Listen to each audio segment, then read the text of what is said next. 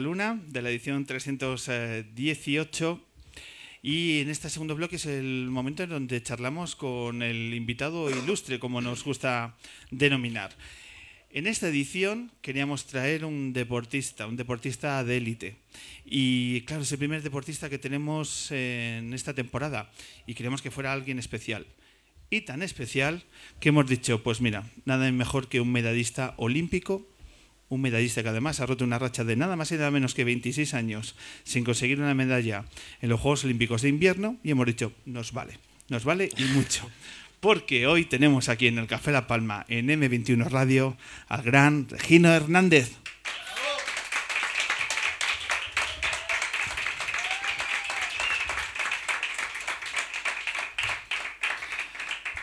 Regino, muy buenas tardes. Buenas tardes. Bienvenido al Hombre Luna. Muchas gracias. ¿Qué tal estás? ¿Te gusta el, ambiente que recreamos? ¿Habías visto un estudio de radio tan, tan con tanta clase, con un público... Mira qué guapo es mi público. La, verdad que, como te he dicho antes, que, es muy interesante, ¿no? El hecho de estar tan cerca de la gente da, da buen rollo. Además, vosotros que en vuestras pruebas a la gente ni la veis. Cuando bajéis ahí por las montañas a 90, 100 kilómetros por hora veis al público diciendo, uy, ¿cuánta gente ha venido a verme hoy? No, no, es complicado. Hasta que no llegamos a meta y ya quitamos la concentración de la cabeza cuando nos damos cuenta. A ti te un amigo ahí en la ladera y dice, vamos, Regino. Y eh, no, no, no, no escuchamos ni nada. Por eso hemos traído aquí a la gente.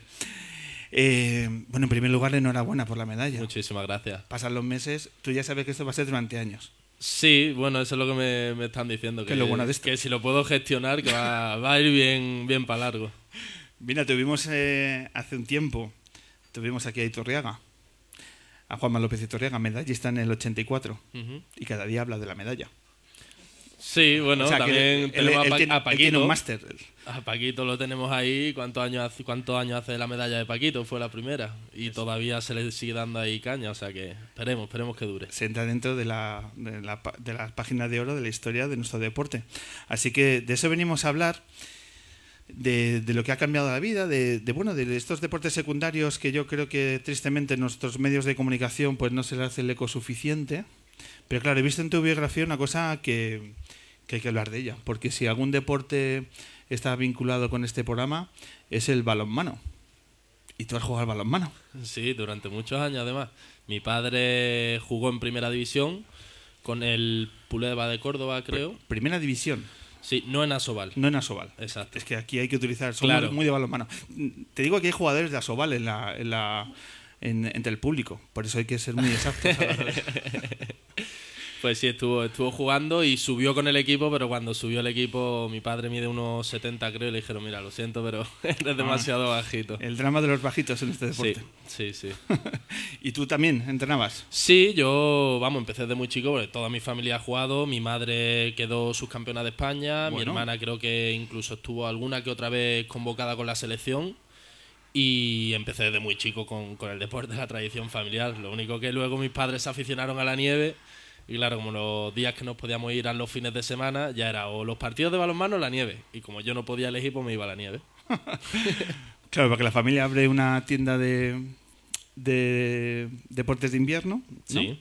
Y eso ya determina, ¿no? Que hay que relacionarse de forma muy cercana, ¿no? Con, las disciplinas. Claro, eh, mi padre empezó a vender material de nieve. Nunca había ido a la nieve, no, no había practicado ni snowboard ni esquí. Entonces, para saber cómo vender las cosas y poder darle pues a la gente cuando viene a comprar algún consejo, empezó a, practicarlo y nos fue enganchando a todos. Primero empezó mi madre, luego mi hermana, hasta que ya estábamos los cuatro enganchados. Y, el, y la nieve arrasó al balonmano. Ya ni se hablaba. No, no, no. Llega un momento ya que, pues imagínate, de pequeño, en el balonmano encima estaban todos los de mi clase, con 10, 12, incluso hasta los 15, 16 años todos los compañeros de clase del colegio era como nuestro rato de jugar. En vez de salirnos al parque, nos íbamos a entrenar al balonmano y los fines de semana a los partidos. Entonces, claro, yo tenía hasta mi perrinche de, a ver, que yo no quiero ir a la nieve, que quiero jugar los partidos. Pero no hubo, no hubo manera. No hubo manera. No. hay que ir un documental, un grupo de chavales que me vez de jugar al fútbol jugaban a las manos. Sí, sí, es extraño, ¿eh? Es extraño. Sí, sí. Eh, pero claro, al final, ¿te acuerdas la primera vez que coges una tabla de snow? ¿Cómo fue aquel día? No, pues yo tenía cuatro años. Con cuatro años ya estaba. sí. A los tres justo hice una temporada de esquí Y a la temporada siguiente, claro, ya mi madre ya había cogido también la tabla porque mi madre y yo fuimos los únicos que empezamos con esquí. Mi padre y mi hermana directamente empezaron con el snowboard. Y cuando ya vi que todos iban con el snowboard, yo también quería. Y justo a la temporada siguiente, con cuatro años, fue cuando me puse por primera vez una tabla. Joder. Y, y de pronto el talento ya, ya se destapa, ¿no? Enseguida le notas que, ostras, pues aquí esto es más fácil de lo que podía prever. Más que yo notarlo, era lo que decía la gente. También estamos hablando que eso era en 1996 más o menos, que era súper extraño ver a chicos, a niños pequeños eh, con tablas de snowboard. Ya era difícil verlos con esquí tan pequeños y era como que todo el mundo se me acercaba, todo el mundo me decía. Entonces, claro, yo también iba con mis padres y los amigos de mis padres. O sea, que todos los con los que yo iba era gente mayor y veían que yo era el que mejor iba, el que más andaba. Y, y ahí es donde empezó todo un poco a, oye, que el snowboard para el niño apunta, apunta manera. Cuidado con el chiquillo, ¿no? Que, Sí, sí, sí, hay que echarle un ojo. Que mira lo que hace. ¿Y las primeras competiciones a qué, a qué edad surgen?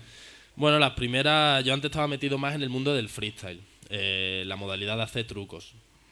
Y desde muy pequeño, eh, campeonatos de Andalucía, después una marca que es Volcom, hacía competiciones para, para niños y, y ahí fue donde empecé yo a, a competir y, y ahí donde empecé a destacar un poquito hasta que ya empecé a los campeonatos de España, que ya es donde la federación pues ya fue echándome el ojo. Te va captando. sí. ¿Y el primer podium cuándo llega? Eh, a nivel importante, Sí. Pues en Copa del Mundo mi primer podio fue en 2010 en La Molina, en Cataluña, en una Copa del Mundo que quedé tercero. Y justo el siguiente, a nivel importante, han sido ya las Olimpiadas. Y las Olimpiadas, claro, ese 15 de febrero donde de pronto la vida cambia.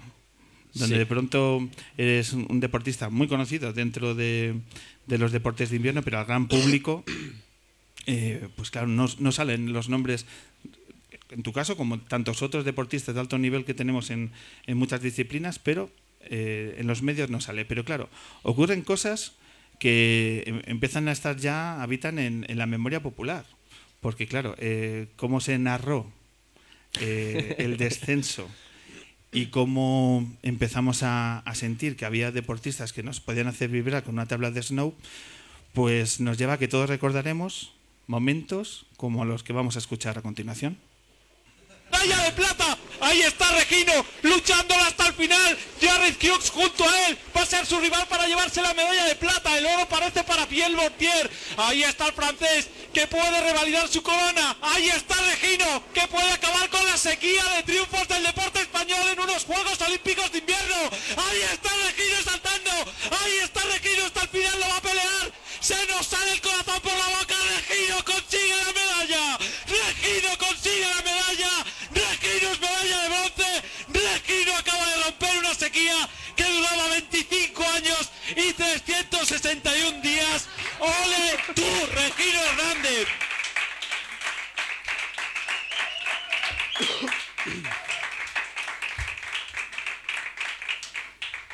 Gino, hemos ganado una medalla y hemos conquistado Varsovia. Sí, sí, se lo, se lo batió ahí tallada, la verdad. Una ya mítica retransmisión donde se expone, pues eso, la gente que, que siente y pone el valor a, a una hazaña para nuestro deporte que, que van ya de la mano. Ya es tu medalla y la, y la narración.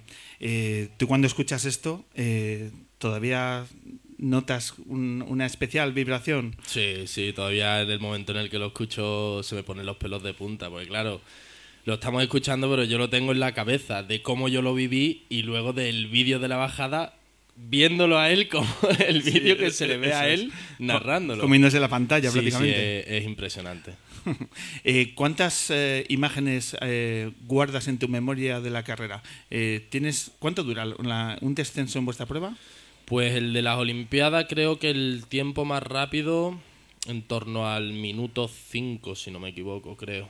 En minuto 5. En minuto 5 no paran de ocurrir cosas y la atención es máxima. Claro, o sea, en todo momento están pasando mil cosas, porque claro, no vas tú solo, vas con otros cinco, los cinco queremos llegar a los primeros y en el mínimo hueco que deje está adelanta uno, o como pasó en, en Pyeongchang, que hubo muchísimas caídas que ya no que te caigas tú, sino que se caiga el de delante tuya y tú te choques con él, te deja fuera. Claro, y tantas horas de entrenamiento que de pronto en un golpe de azar Sí, totalmente. Todo se, se te, viene. se te va todo. Momento clave de la carrera, que sale en la narración, es que tus perseguidores se caen. Pero tú te das cuenta de ello. Sí. ¿Cómo? Todo el mundo me lo pregunta, la verdad, pero yo soy una persona que me dejo llevar mucho por los sentidos, tanto de lo que siento yo encima de la tabla como sobre todo lo que escucho. Yo todo el rato voy atento a ver si escucho a alguien detrás mía y lo cerca que lo escucho para saber si puedo relajarme un poco, si no me puedo relajar, si me va a adelantar por la izquierda, por la derecha. Entonces en ese momento no se escucha la caída, pero llega un momento que de- salgo del salto y los estoy escuchando detrás mía y cuando caigo y avanzo 15 metros ya no escucho nada. Entonces ya doy por hecho que se han caído y justo cuando entro en la curva, después de ese salto, es cuando miro para atrás y ya veo que no, que no vienen y que estamos solo los tres delante. Y en ese momento, cuando si me mantengo, hay medalla. Eso No, se- no, se- no, no. Eso, eso es para los perdedores. Yo en el momento, en el momento que el bronce estaba asegurado, lo único que me dio es más fuerza todavía para saber que podía arriesgar más, porque encima era la zona del circuito que mejor se me da al venir del mundo del freestyle, de los saltos. La zona final era la que mejor se me daba a mí, era donde más podía aprovechar. Entonces sabía que si cometía algún fallo era algún fallo de de perder eh, milésimas de segundo. No iba a haber una caída que me dejase fuera. Entonces, eso era lo que me faltaba para decir, vale, si pierdo un poco intentándolo, me quedo tercero. Pero puedo luchar todavía por la plata. Se y puede- es ese subidón que me, que me pega el saber que, que detrás mía ya no viene nadie. Y tengo entendido que cuanto más saltos, o sea, eh, eres de, eh, de la disciplina que cuanto más tiempo estés en el aire, mejor, ¿no? Que es una de tus No, al potencialidades. revés, al revés. Es peor. Es nosotros, peor. claro. Para nosotros nuestras tablas, las suelas están estructuradas. La estructura de las tablas es como el dibujo de, de los neumáticos de, de los coches. Entonces, la gente se cree que eh, la tabla corre por el deslizamiento de la nieve. Es así, pero es por la fricción que genera con la nieve. La derrite y según cómo saque el agua, eh, la estructura de la tabla hace que vayan más rápido. Entonces, cuanto más tiempo estemos en la nieve, lo que hacemos es generar velocidad. En el aire no puedes generar velocidad de ninguna manera. Y la parábola del salto igual. Si tú la parábola del salto la haces alta, estás perdiendo tiempo de, de la manera que si tú cortas y vas más pegadito al suelo, aunque no estés tocando suelo, vas a aterrizar antes y puedes aprovechar más. Ese diseño de la tabla, ¿todos manejáis el mismo diseño? No, eso ahí es donde entra la labor del esquiman, que es como el mecánico de las tablas. El ¿Cómo que- lo has llamado? esquiman. Wow, me gusta la jerga de este deporte. Él es el que se encarga de, pues el día que llegamos, que no tenemos ni entrenamiento ni nada, pues se sube a pista y controla la temperatura de toda la pista. Eh, pues en la salida está menos tanto la nieve, hay tanto porcentaje de humedad, la temperatura está a, tanta, a tantos grados. Y lo va haciendo pues en tres, cuatro trozos de la pista para luego saber qué tipo de cera le tiene que poner. Y dependiendo de si a lo mejor arriba está muy fría y abajo un poco más caliente, le tiene que poner primero una base muy fría para luego ponerle una caliente para que la caliente se derrita arriba. Es una locura. O sea, es, son químicos, para mí son químicos. Encima tú entras al room y lo ves y están vestidos con monos blancos, máscaras para los gases del flúor que a, llevan. a los Breaking Bad. eso no Totalmente, totalmente. Y encima es el, el trabajo que menos se valora, porque un esquiman puede hacer que quedes primero o que quedes el 20, porque nosotros ya nos movemos a un- en unos puntos que todos, en un rango más alto o más pequeño, tenemos el mismo don, hemos entrenado lo mismo y ya ahí es donde entra la labor del esquiman, que la tabla sea un poco más rápida o un poco más lenta. Es decir, que esas dos, tres décimas que te pueden dar una medalla mm, puede venir de ahí, del trabajo de Totalmente. tener. O sea, si el esquiman falla ese día, estás totalmente fuera. O sea, no hay nada que hacer. Tienes que tener toda la suerte del mundo y que en todas las rondas los que van delante tuya se caigan. Y que este eh, hombre no se constipe ahí delante de la montaña. Imagínate Claro, que no- claro, claro, no tota- ahí. totalmente. Me río yo del coche de Alonso. Es- Esto es, aquí sí que hay una, una labor. Claro, y encima van todos a nuestro esquiman, por ejemplo, trabaja mucho a tacto. Eh, prepara las tablas según las temperaturas que ha cogido el día anterior y luego las tablas las pone en, el- en la nieve y con las manos las desliza y según sus sensaciones, él cree que, o sea, él tiene ahí qué tabla es la más rápida y cuál es la más lenta. Madre mía. ¿Y cómo que no subís al podio con esta gente? Pues eh, por eso te digo, yo por ejemplo a mi esquiman siempre se lo digo, que yo jamás sería esquiman. O sea, es una locura, trabajan todo el día, suben a pista, están trabajando, bajan, comen y tienen que preparar las tablas para el día siguiente. Encima, cuando se gana, qué bueno es el deportista que ha ganado. Y cuando se pierde, qué mal lo ha hecho el esquiman es que no ha acertado la cera. Entonces es muy duro. Lo que pasa es que nosotros tenemos, llevamos cinco años con el mismo esquiman. Yo cuando me proclamé campeón del mundo sub-21, él era mi esquiman también. Y es una persona, eh, trabaja que flipa y nosotros sabemos realmente el trabajo que es y cuando lo hacemos bien sabemos que el, yo se lo digo, el 70% de mi medalla, si no más, es gracias a él, de que la tabla iba rápida. Pone nombre y apellido, ¿de quién hablamos? Gianluca Trionte, es italiano. Que hombre, además con ese nombre, ¿cómo no va a ser Skiman? Pues si encima lo ves que mide 1,90, pelirrojo y parece vikingo, unas barbas. De ahí de ahí viene. Sí, sí. Eh, ¿y, y tenéis un Skiman para toda, eh, todo el equipo, toda la selección española o, o va personalizado Solo de. para- No, no, es del equipo completo, pero de nuestra modalidad. Nosotros, como en Snowboard Cross, tenemos a este esquiman. Después, por ejemplo, los de esquí tienen otro, los de esquí de fondo otro. Va por cada equipo de cada modalidad. Y cuando finalmente se consigue la medalla, eh, hay que celebrarlo. Eh, ¿Cómo se celebró una- un triunfo así en Corea del Sur? Bueno, pues yo ese día salí de mi habitación, serían las 7 más o menos de la mañana, y no llegué hasta las 5 más o menos de la mañana del día siguiente. Sí, sí, fue un poquito locura. Eh, nada, se celebra tomando, Nada, dice. te- tomando cerveza y poco más. Que se te van las horas de pronto, ¿no? Ahí- Sí, sí, te metes en un bar y de repente, hostia, a las 5, qué casualidad. Eh, mucho se habla en los Juegos Olímpicos de las villas olímpicas, de, cuando, de los Juegos de, de verano. En los de invierno también hay, hay mucha literatura en las villas olímpicas. Pues este año se supone que iban a batir récord de preservativos dados. Que creo que no sé cuánto eran en total, pero repartían como 2.000 más del anterior récord que había. Pues yo no vi ni uno. Yo no sé a quién le daban los preservativos, pero a nosotros 100% que no. Yo creo que se los quedaba alguno por ahí para irse de viaje.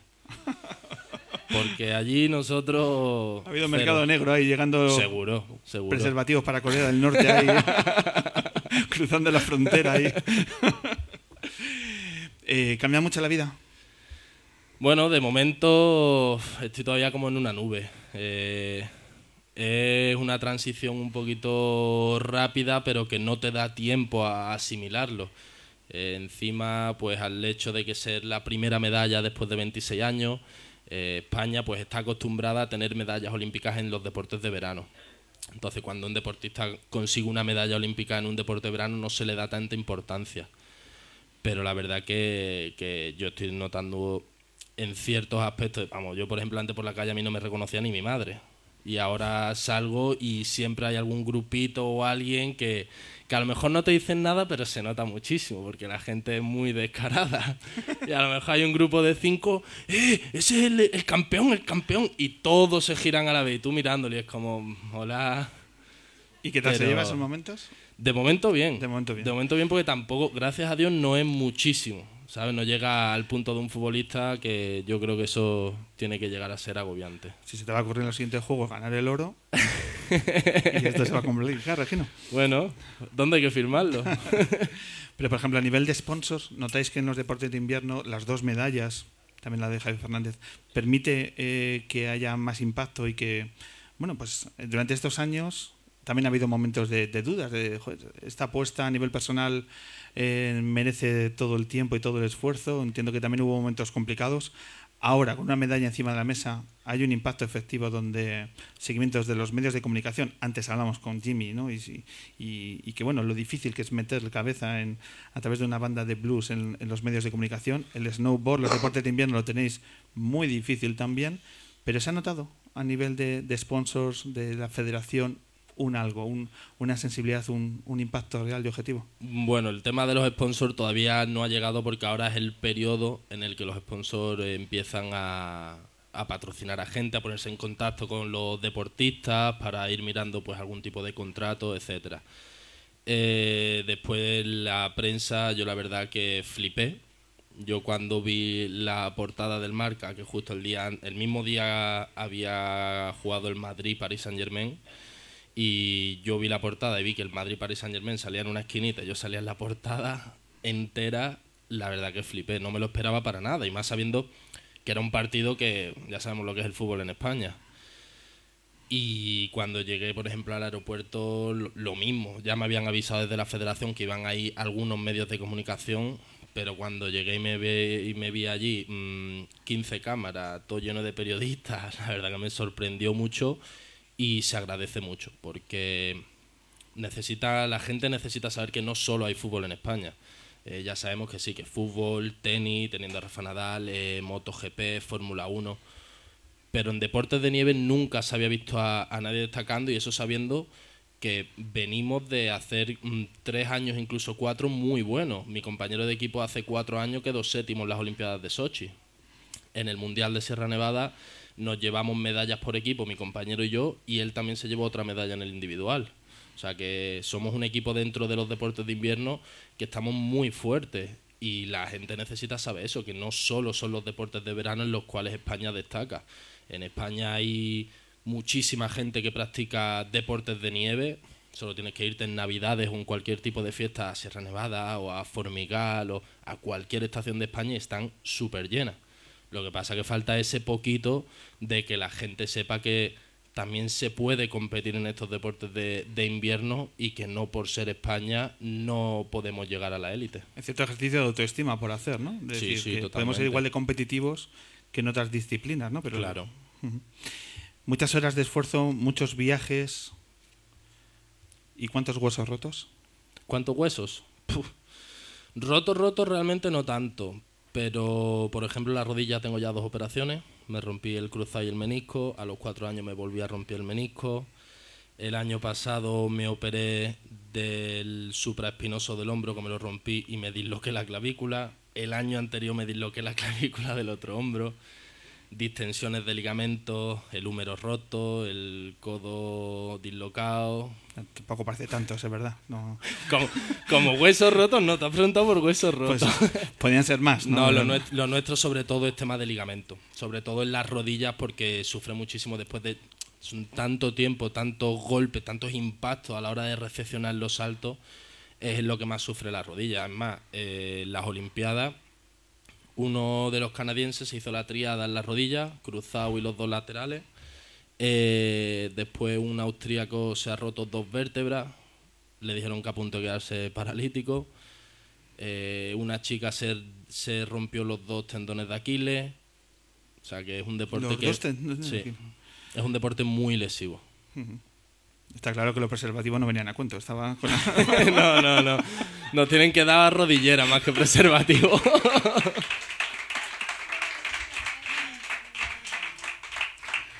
Bueno, Regino, pues muchísimas gracias por subirte a la luna con tu tabla. A vosotros por invitarme. Ha sido un verdadero placer y vamos a ver si cunde el ejemplo y, y desde aquí también, eh, bueno, pues damos más tiempo a deportistas de élite que tienen una vida también muy complicada y que cuando se saborea un éxito tan rotundo para nuestro deporte, solo hay que agradeceros el esfuerzo y todo nuestro empeño de que, de que la carrera siga en cotas tan altas. Nunca mejor Muchísimas dicho. gracias a, a todos. Un verdadero placer y enhorabuena.